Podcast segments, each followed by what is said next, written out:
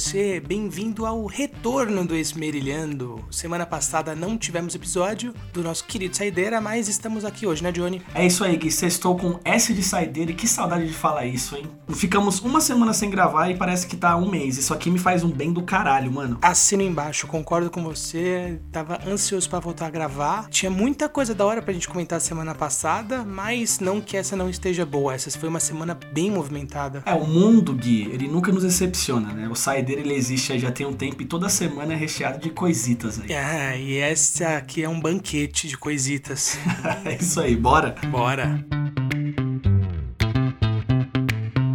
Ô Johnny, além da empolgação de estar tá gravando Saideira mais uma vez, eu fiquei empolgado hoje porque eu me dei conta de que em menos de 10 dias eu serei vacinado, velho, com a primeira dose. O Brasil ultrapassou a marca de 154 milhões de vacinas distribuídas para todo o país. Seremos, né? Porque eu acho que eu vou até antes que você, né? Sim, você é semana que vem. Aqui o meu, como o seu deve cair na sexta, o meu só vai cair na segunda. Tá um negócio muito louco porque eu conheço um pessoal aí que tem 30, 30 e poucos anos e tá geral mandando foto lá no Instagram. Que legal ver todo mundo vacinado né, mano? Top, top demais, velho. Fiquei meio ansioso. Eu não tinha me dado conta de que já tava tão perto de chegar a minha vez de pelo menos tomar a primeira. Então, tem uma conhecida minha aí, a Natália, beijo Natália, que ela foi vacinada hoje no dia da gravação e ela ficou um tempo lá, viu, cara? Pelo menos parece que o povo aí da nossa idade tá geral querendo vacinar. Diferente um pouco do, das pessoas um pouco mais velhas, né, que estavam com o pé atrás. Mano, se eu tiver que ficar o dia inteiro lá, eu tô é suave, mano. O dia inteirinho lá na fila. Eu também, cara. Pra quem já ficou três horas na fila da Montanha Russa do Hop Hard, velho. Tá suave ficar umas 12 para tomar vacina. Ô Gui, eu que antigamente eu ia pra rave, eu ficava 3 horas com o sol fritando na cabeça para entrar num lugar para eu continuar sendo fritado pelo sol. Eu tô tranquilo para esperar pela vacina, viu, mano? É, mano, tá muito suave, velho. Então aí, mano, boa notícia. Finalmente chegou a nossa vez. A gente lembra de quando a gente começou o Saideira. O primeiro episódio, aliás, do Saideira, teve papo de vacina. Agora a gente tem essa cultura anti-vacina, né, que tá sendo Oh. Totalmente alimentada nesses últimos anos. Seja esperto, né? Não seja anti-ciência. Para mim, quem é anti-vacina, Gui, é anti-ciência.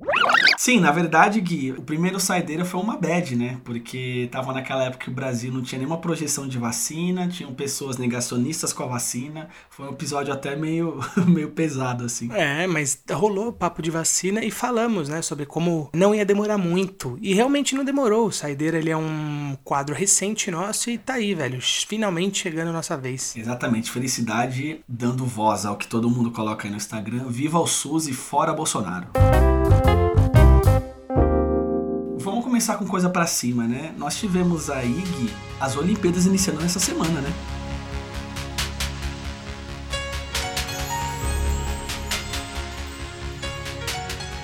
Opa, mano, começou aí quarta-feira. A abertura oficial é hoje, enquanto você está nos ouvindo, mas já rolou coisa.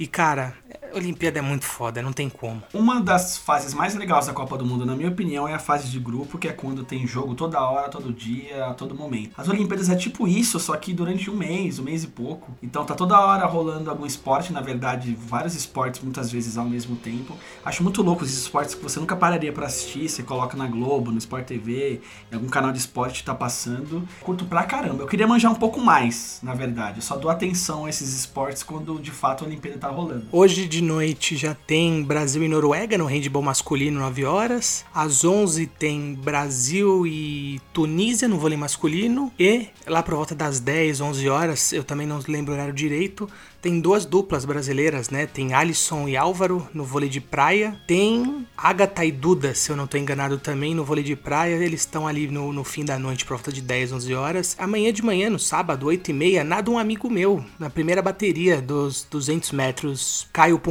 É a frente, Caio Pumputz, o tempo a ser batido, 1,59,67, ele vem pro índice! Puta, amigão meu, velho, conheço ele desde moleque, desde infância, muito louco. Tá indo pra primeira Olimpíada dele. Cara, acordar acordar cedinho pra assistir, velho. Tô ansioso. Eu tô mais ansioso do que ele pra ver a prova. Que monstro, mano. Boa sorte, Caio. Tomara, mano. E todos os horários que você falou, eles são de manhã, né? De noite, todos que eu falei. Só o Caio é de manhã. Todos esses que eu falei é tudo hoje, sexta-feira de noite. Então, porque nós já tivemos alguns jogos, né, do, do futebol masculino, feminino. Esses jogos, eles foram de manhã. Eu não sei você, Gui, me bateu um pouco uma vibe meio Copa do Mundo de 2002, assim, de ter que acordar cedo, ver o Brasil jogar, assim. Na época lá foi no no, continente asiático. Te bateu essa vibe assim ou eu tô louco? Não, mano, essa live é da hora. Eu, eu vou te falar, eu acabei não acordando pra ver o futebol feminino, porque um dia antes teve a final da NBA, já falaremos dela, e aí eu tive que acompanhar, enfim, porque é coisa do meu trampo, e aí acabei indo dormir muito tarde, mas não acordei hoje quinta-feira, quando a gente grava, para assistir o da seleção masculina, que eu acho esse torneio um dos mais bostas que tem aí no meio das Olimpíadas. Mas domingão de manhã tem Brasil e Holanda no feminino, jogaço, jogaço, é, as duas favoritas do grupo e estarei de pé para assistir. O futebol ele tá tão em evidência o ano todo, né, que eu acho que nas Olimpíadas ele não tem aquele peso, né? Eu acho que nem tem que ter também. Mas você falou sobre o Brasil aí. A seleção feminina meteu 5 a 0 na seleção da China. E Gui, eu tô vendo algumas coisas interessantes nessas Olimpíadas, eu queria falar um pouco sobre isso com você. Eu tô sentindo um movimento muito foda e legal, que eu acho que essa vai ser as Olimpíadas mais disruptivas de todos os tempos, né? A gente viu aí, por exemplo, Brasil 4 a 2 Alemanha, o Paulinho fez o quarto gol e fez um gesto que simboliza a flecha de Oxóssi. Pessoal, não manjo, tá? Se eu estiver falando errado, desculpa, Orixá das Matas, ele é um candomblessista. O atacante fez um gesto simbolizando uma flecha sendo atirada. O ato foi uma reverência à flecha de Oxóssi, orixá que Paulinho protege no candomblé. Nós tivemos a Marta que fez dois gols e dedicou um deles para noiva dela. A comemoração foi pra Tony, né? Então assim, parece que essas Olimpíadas chegaram para realmente mostrar que o mundo tá muito diferente, né? Esse assunto do Paulinho, ele deu uma entrevista para aquele site The Players Tribune, que é um um site muito bom, velho. Eles fazem uns perfis de jogadores é, excelentes. Ele fala sobre a crença dele no candomblé, sobre como isso guiou a vida dele. É uma entrevista muito louca, recomendo. Vou deixar o link aqui embaixo para quem quiser acessar e ler. Tá traduzido em português, então não tem problema nenhum. Cara, é da hora, velho. Concordo com você. Olimpíadas, Johnny, é isso, né? A gente já falou aqui no nosso querido episódio sobre os indicados ao Oscar, sobre o movimento Panteras Negras. E aproveitar para estudar mais sobre Panteras Negras, né? Que é um movimento importantíssimo, não só nos Estados Unidos, mas no mundo inteiro. Inspirou tantas outras lideranças Sim. afrodescendentes aí no mundo. Então, assim, Olimpíadas é um momento de manifestação. Eu tenho uma relação muito fera com as Olimpíadas. Foi um dos meus últimos momentos trabalhando na Band, foi cobrindo as Olimpíadas do Rio de Janeiro. De lá para cá, eu ganhei um carinho especial. Eu sempre tive carinho com Olimpíadas, mas ter participado daqui a do Rio foi muito louco e eu, eu agora fico hypado com ela. Cobrir deve ter sido muito louco, né? Nossa, foi muito foda, velho. Puta, sentimento fera, tá ligado? Eu tenho que escrever uma nota sobre, sei lá, mano, o evento de esgrima do dia era muito foda, apesar de eu não saber que merda que eu tava escrevendo. Mas era muito louco, era tudo muito bom. A gente vai fazer o máximo aqui para pelo menos, né, Gui, trazer os vencedores da semana. Essa semana como de fato vai ser a abertura hoje, sexta-feira, não tem tanta coisa para falar, mas do, enquanto estiver rolando as Olimpíadas, a gente vai tentar trazer aí pelo menos os vencedores das semanas aí. E também vamos cobrir o maior spin-off que tem dessas Olimpíadas. Gabriel Medina e Yasmin Brunet contra o mundo. Eu tava tão ansiosa para tocar nesse assunto, porque assim, velho, tem consumido horas do meu dia acompanhar a vida desse casal. Ô Gui, pra quem não tá ligado, explica essa bizarrice, por favor. Velho, Gabriel Medina e Yasmin Brunet decidiram declarar guerra ao Comitê Olímpico Brasileiro há tempos. Trouxemos essa notícia aqui porque ela queria fazer parte da delegação brasileira para acompanhar o noivo ou marido, não sei se eles são casados ou não, mas de qualquer forma não conseguiu, porque o Japão tá com uma série de restrições, tanto que as Olimpíadas nem começaram, já tem 100 casos de Covid. Nos últimos sete dias, a média de infecções passou de 1.100 em Tóquio, números que não eram vistos desde fevereiro, principalmente com a chegada da variante Delta. As coisas estão bem restritas por lá, eles se sentiram perseguidos e tudo piorou porque uma, uma atleta brasileira conseguiu levar o marido como técnico dela. Tudo bem, esse tal marido é formado em educação física, só que ele tipo era o quinto da lista, sabe, Johnny, para ser técnico dela. O primeiro não pôde ir, e aí ela queria levar o quinto, e aí deram um jeito de não levar os outros três que deveriam ter ido, para levar o maridão. E aí isso fez com que eles surtassem, né? Que foi quando aconteceu tudo aquilo. Gabriel Medina falou que sem a mulher ele não vai 100% focado. Puta, aquela papagaiada toda. Ela é perseguida agora pelo Comitê Olímpico Brasileiro. Eu fico imaginando, né? Alguém do Comitê Olímpico Brasileiro, às vésperas das Olimpíadas, deita a cabeça no travesseiro de noite e fala: Amanhã eu vou foder Yasmin Brunet, velho. Ela não vai pra, pra Tóquio. o cara não tem mais nada para fazer. A gente até pincelou num dos últimos saideiras aí essa história, que ela foi tomando proporções assim estratosféricas, né? Gabriel Medina vive repetindo que ele não vai bem, não vai bem. Vou te falar que não sou como vários brasileiros, fã de surf, é, eu acho que todo mundo começou a, a ver e dar atenção depois que o Gabriel Medina foi campeão. Eu gostava do Gabriel Medina, mas, cara, cada ano ele consegue fazer eu ficar puto com ele. Parece que o cara, ou ele virou escroto, ou ele sempre foi, sei lá. Chato. Ela foi até o aeroporto junto com ele para se despedir, deu entrevista lá, tipo, como se fosse um ato de resistência. Aí o cara desembarcou no, em Tóquio com uma máscara de crochê, que, tipo assim, a Organização Mundial da Saúde chora quando vê uma máscara daquela. A ex dele tá na Vila Olímpica, né? É a Letícia Buffoni, que vai competir no no, skate. Aí, enquanto isso tudo tá acontecendo, tipo, aliás, o Gabriel Medina é um dos favoritos, né? Ele, ele não é um dos favoritos, ele é o favorito a medalhista de ouro, junto com o Ítalo. Os dois brasileiros são os dois nomes mais fortes que vão disputar. Enquanto tá tudo isso acontecendo lá no Japão, a Yasmin Brunet tá caindo em golpe de aplicativo de comida aqui no Brasil, né? E se ela tivesse ouvido nossos episódios sobre isso, ela não estaria consumindo coisas no iFood. Gui ele já deixou sua opinião clara e forte sobre o que, que ele acha sobre o iFood e ela caiu nesse golpe recentemente aí, né? Tamo junto, Yasmin. Pelo menos o Medina faça uma coisa certa e traga pelo menos uma medalha de ouro, tá, Medina? Obrigado. Aliás, o Brasil tem boas chances de bater o recorde, né? O, o recorde de medalhas de ouro foi no Rio, em 2016, se não me engano, foram sete medalhas de ouro. E o Brasil tá com bastante condições de bater, né? Os dois vôleis são muito fortes, os dois vôleis de praia são muito fortes. Seleção masculina deve levar o ouro no futebol, talvez o Medina ou o Ítalo levem no, no surf. Tem um boxe também, né? Tem boxe, tem atletismo, tem natação, enfim, o Brasil tá com boas chances. Ainda em esporte, tivemos um campeão histórico da NBA essa semana, o Milwaukee Bucks. And that'll do it. It's over. The Bucks have done it. The long wait has ended after a half century.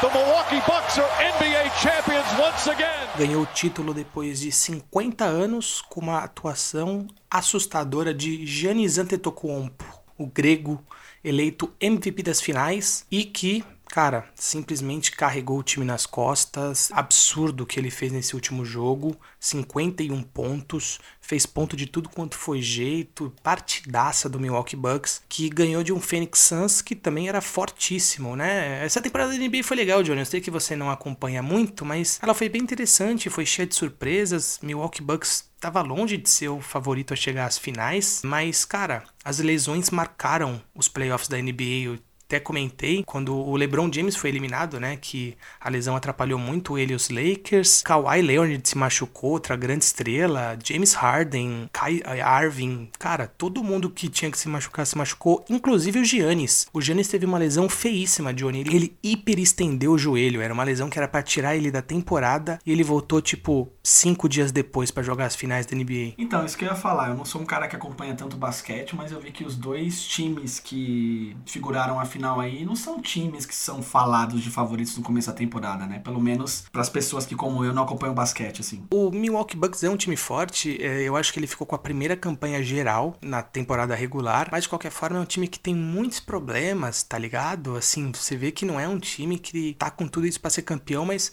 jogou demais. Cara, tem o Giannis Antetokounmpo que, para você ter noção, ele tem 26 anos, ele tem um título da NBA, dois títulos de MVP da NBA e um título de MVP da final, coisa que nem Michael Jordan conseguiu com a idade dele. Só ele e outra lenda, né, Karim Abdul-Jabbar conseguiram esse feito de conquistar esses quatro títulos antes dos 26, 27 anos. Então, Gui, eu que sou um cara leigo, é normal na NBA ter caras muito fortes assim que não estão ali na, que não são dos Estados Unidos? Estrangeiros que se deram bem na NBA existem vários, é, tanto no, no, no período recente como nos antigos, mas não é tão comum, né? Até porque, cara, eu acho muito legal assim, velho. Vou recomendar aqui o canal Bandeja. Eles têm programa aqui no Spotify, tem na Twitch, tem no YouTube. Eles falam bastante sobre basquete. É o maior canal de basquete que tem aqui do Brasil hoje em dia. E, cara, eles contam várias histórias legais. A do Giannis, ele tem uma história de vida incrível, tá ligado? Ele, Johnny, ele é uma super estrela do basquete que ele foge ao estereótipo da super estrela marrenta, tá ligado? Porque, assim, tipo, a vida do cara foi muito sofrida. Isso transformou ele num cara humilde, mano. É, é da hora ver esse sucesso. Você fala sobre gringos terem sucesso na NBA não é tão raro. Agora. Com essa projeção, né? É, mano, um cara do tamanho do Giannis e por tudo que ele passou, mano, é um bagulho muito foda, assim. O cara cativa, tá ligado? Dá vontade de torcer para ele. Fazendo uma ponte com o futebol, Gui, seria algo semelhante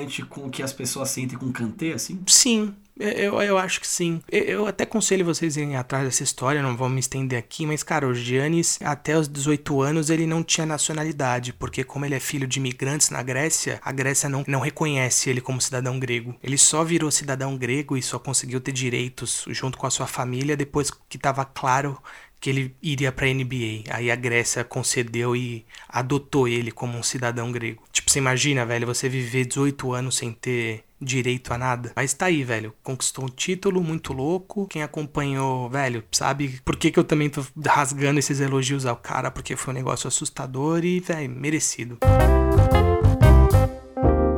Ô Gui, falando ainda de jogos, mas agora indo pros jogos eletrônicos, parece que a Netflix tá vindo forte, hein?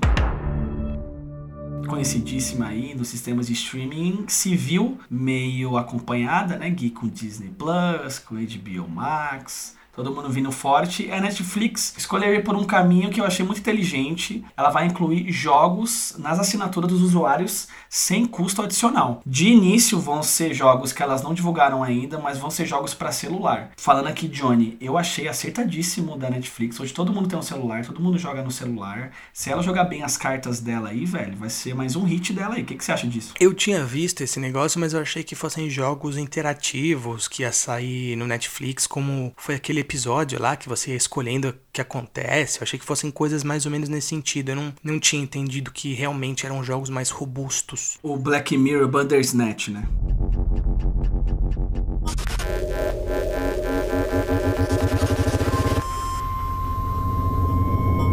É, não, não sei, eu lembro que rolou esse hype aí de um, de um negócio interativo que tinha. Eu achei que fosse seguir mais ou menos essa linha, eu não imaginei que fosse um negócio muito maior. Cara, é a tendência do mercado, né? A gente teve a, a Steam lançando um, um, console, né? Recentemente, um portátil. Um pouco parecido com o Nintendo Switch, né? Que ele é híbrido. Híbrido no sentido que ele, ele pega na sua TV, mas ele vira um portátil também. É, então assim, cara, é tendência. O mercado tá aí, o mercado de jogos é gigantesco, a Twitch só cresce de audiência as vendas só explodem. E faz todo sentido, né, Johnny? Tomara que seja um negócio legal, pô, que assim, ofereça, né, oferte coisas legais para todos os públicos, porque é isso, né? O público do Netflix é bem diverso, então tem que acertar na mão, né? Então, o que eu gostei é que não tem custo adicional, pelo menos por enquanto. Imagina que eles começam a dar jogos pagos de fato, sabe, de celular. Daqui a pouco, todo mês, como a gente tem um pouco aí na Plus, que é o sistema pago da, do PlayStation, que todo mês eles dão jogos de graça, então tem meses que eles dão jogos muito bons.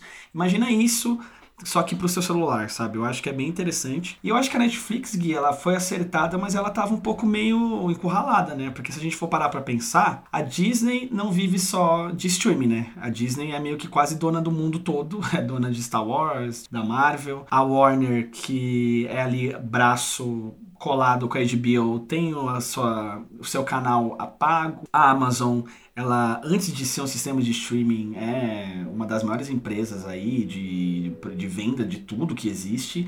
E a Netflix era a única que estava ficando meio sozinha, né? Ela só tinha o sistema de streaming. Ela se viu obrigada a meio que contra-atacar de alguma forma, né? Eu acho que ir em cima dos jogos, ainda mais de celular, que todo mundo tem acesso, eu acho que foi acertadíssimo. Vamos ver. Vamos ver, tomara mesmo. É que, que tenha sido acertado. A, a ideia parece fazer sentido, vamos ver na prática, né? O Gui, só agora para finalizar games, você jogava o Winning Eleven? Jogava, opa, quem não? Pô, o Winning Eleven aí, pra quem é um pouco mais saudoso, quem vai vacinar em breve tá ligado que é o Winning Eleven.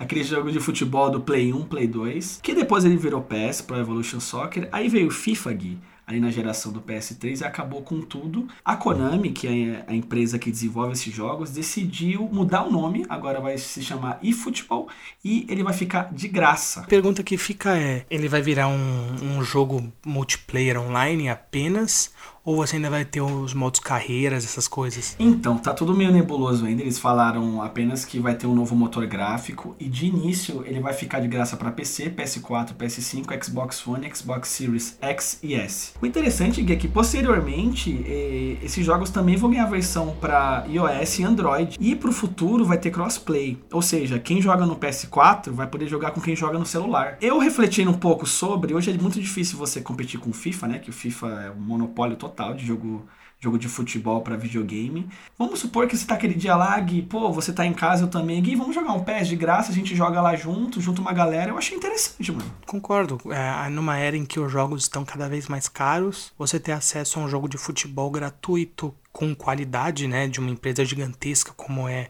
a Konami, me parece ser uma ideia interessante, assim. Faz tempo que eu flerto com voltar a jogar PES para ver como tá, mas nunca animei gastar dinheiro. Tá aí, velho. Eles deram um passo que eles me convenceram a voltar a consumir o produto deles. Então, eu achei acertadíssimo, porque eu não aguento mais ficar pagando 300 reais todo ano no FIFA pra não mudar nada, sabe? Todo ano é aquele negócio, ah, mudou o impacto, vai ficar mais real. Cansei de ser enganado, entendeu? Agora que tá gratuito, eu vou dar uma conferida e tô torcendo, velho. Espero que dê certo, porque, puta, Monopólio nunca é legal, né? Se fica só o FIFA aí, fica acomodado e não é legal para ninguém. É um contragolpe tardio das, da Konami por conta de todos esses anos que ela vem apanhando da, da EA. Vamos ver. Essa semana, pinto voador rasgou os céus dos Estados Unidos. 7, 6, 5, 4, Command Engine Start, 2, que história é essa, cara? Dentro dele, nada menos do que Jeff Bezos dando um passeiozinho oh. para fora da Terra. Você não viu como era o foguete? Parece um pinto. O que eu posso fazer? Ó, a gente vem pincelando isso, né, Gui, há meses sobre essa viagem do Jeff Bezos ao espaço. Inclusive, o Gui já deixou claro que não quer que ele volte.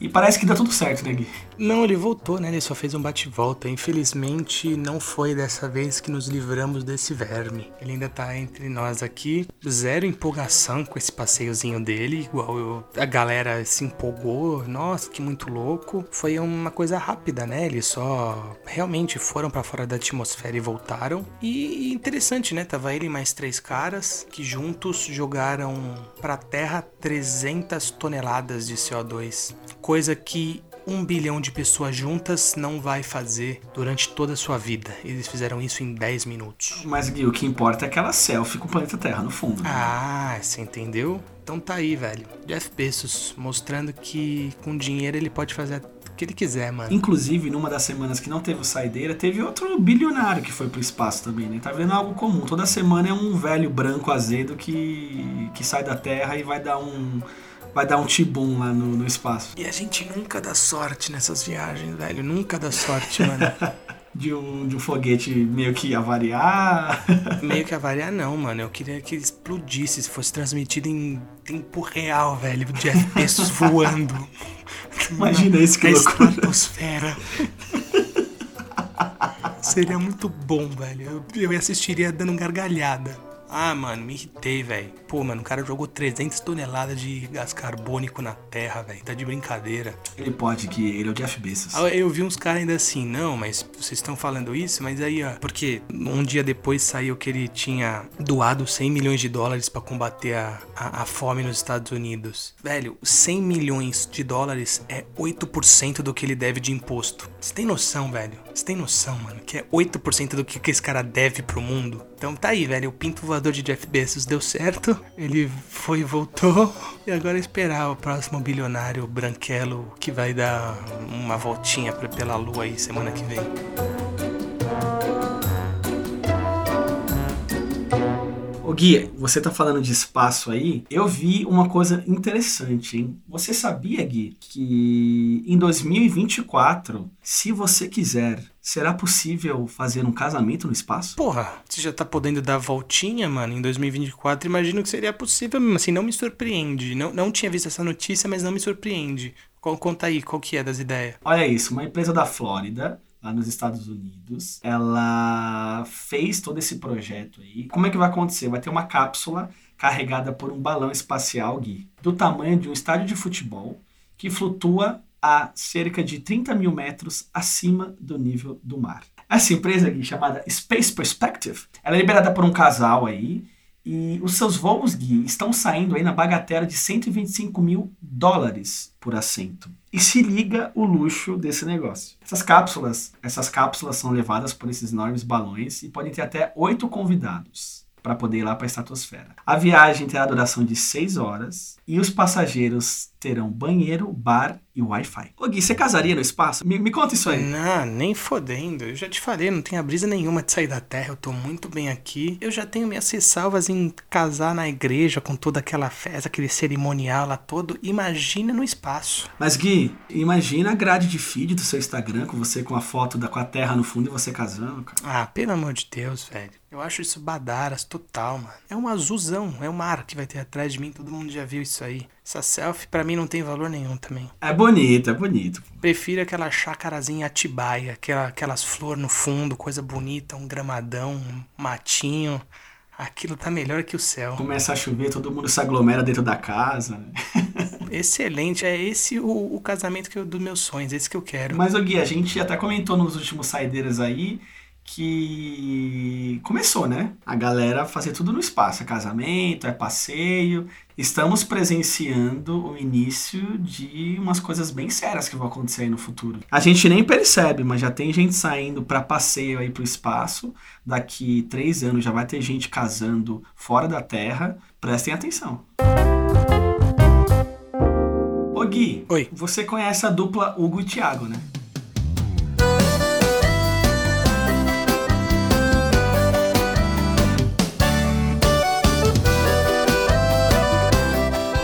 Cara, se pá. O foco aqui não é na dupla, é no Tiagão. Ele resolveu, Gui, fazer uma cirurgia um tanto quanto curiosa. E qual seria? Meu Deus, o que, que pode ser curioso em 2021? Gui, ele fez uma cirurgia de aumento de pênis. A faloplastia. Ah, ele caiu no banner. Ele caiu na propaganda enganosa do banner. Pior que não, cara. Ele fez essa cirurgia aí recentemente. Eu fui ler sobre, né? É um negócio assim que a comunidade de medicina não fala que é oficial, é um negócio meio experimental tal. Mas tem alguns relatos de pessoas que fizeram que dá certo e tal, enfim. É um negócio meio louco. Ele fez há duas semanas atrás, inclusive eu ia trazer no saideira da semana passada, mas nessa semana aí parece que a galera não achou tão legal, foi atrás dele no Instagram. Todo mundo perguntando se deu certo, não sei o quê. Mentira, os manjadores. Sim, aí o cara meio que meteu louco, o cara meteu louco, falou assim. Não, em nenhum momento eu falei que ia aumentar, porque, né, você pode. Pode ser um negócio estético também, de você mudar uma coisa ou outra. Ah, só dar aquele tapa no visu. O, o foco principal dessa faloplastia, como se chama, o foco dela, na sua grande maioria, de fato no aumento peniano, né? Eu fui atrás aqui, ela tem três etapas, que eu vou falar aqui termos médicos e foda-se. Lipoaspiração na região pubiana com intuito de coleta de gordura, só de ler isso já doeu um pouco. Liberação do ligamento suspensor do pênis para obtenção do ganho do comprimento. Utilização da gordura previamente lipoaspirada para enxertar ao redor do pênis para se ganhar o diâmetro. Ou seja, se você tiver um pouquinho de membro escondido, pode ser que você ganhe e essa cirurgia traga para fora. Mas se você não tiver nada, meio que essa cirurgia não serve, entendeu? Pelo menos ele não, não caiu no bait das técnicas milagrosas daqueles banner de vírus que tem a torta direito. Exatamente. O cara pelo menos procurou ajuda médica. Sinceramente, não sei o que opinar, Johnny. Eu achei ele super abertão, assim, ele comentou que tá satisfeito e tal. É que é engraçado, né? Eu tava lá no G1, né? Aí tava lá, não sei o que, Guedes fala não sei o que, embaixo tava lá. Entenda como funciona o aumento peniano. São contrastes, sabe? É, Edu Guedes te ensina a fazer um pato alaranjado. E aí depois embaixo tem. Veja mais sobre aumento peniano. Aí ele fez, falou que tá feliz com o resultado. Mas também, Gui, se ele não tiver, ele não vai falar, né? Pro cara fazer, ele já não tava feliz com o pinto dele. Aí ele agora vai sair falando pra todo mundo. Então, eu já não tava feliz com o meu pinto, agora eu tô menos feliz ainda. Sim, tem que fazer o marketing pessoal também, né? Aí ele comentou que lá agora no Instagram tá chegando umas cantadas mais quentes. Agora eu vou te falar, velho, os sommeliers de pinto agora eles estão, assim, eufóricos. Os fiscais, né? Eles querem ver se deu certo. O fiscal, o fiscal de piroca agora, ele tá louco em causa de não saber o antes e o depois. Você sabe o que é, que é interessante? Fica aí pra você que tá solteiro, tá moscando, essa técnica que o Thiago inventou, que é inventa. Inventa que você fez uma operaçãozinha de. Como chama, Johnny? Faloplastia. Inventa que você fez uma faloplastia. Vai chover de gente querendo ver seu pinto. Aí, se pá nessa, nessa conversa e nesse desenrolo, você arruma alguma coisa. Vai pra cima dos sommeliers. Quando eu li essa notícia, eu falei, cara, vou ter que trazer pro saideira. Tem que trazer assim. Aqui tem espaço pra tudo. Se tem pinto voador, tem pinto dentro da cueca crescendo também. mulher, todo mundo se fufuda as bebidas. O freezer meu, combinado não sai ca- ca- caro. Quem manda aqui sou eu.